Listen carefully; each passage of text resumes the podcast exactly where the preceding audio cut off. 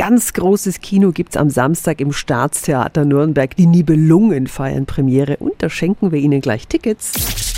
365 Dinge, die Sie in Franken erleben müssen. Was heute Game of Thrones ist, das war früher die Nibelungensage. Machtintrigen zwischen Königin Brünnhild und Rivalin Kriemhild, Drachentöter Siegfried und der Kampf um den Nibelungenschatz mit Erzfeind Hagen. Regisseur Armin Petras inszeniert den 1000 Seiten Schinken von Friedrich Hebbel. Guten Morgen. Guten Morgen.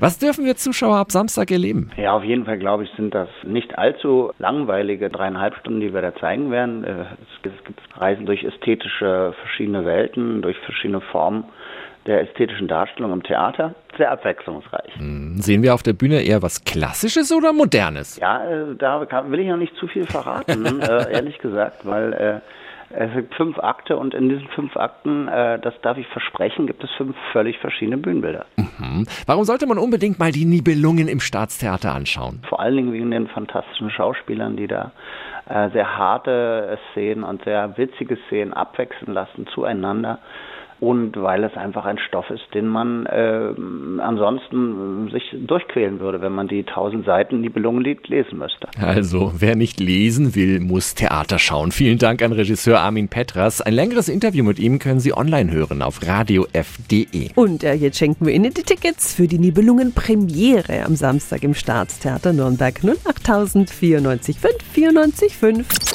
365 Dinge, die Sie in Franken erleben müssen. Täglich neu in Guten Morgen Franken um 10 nach 6 und um 10 nach 8. Radio F.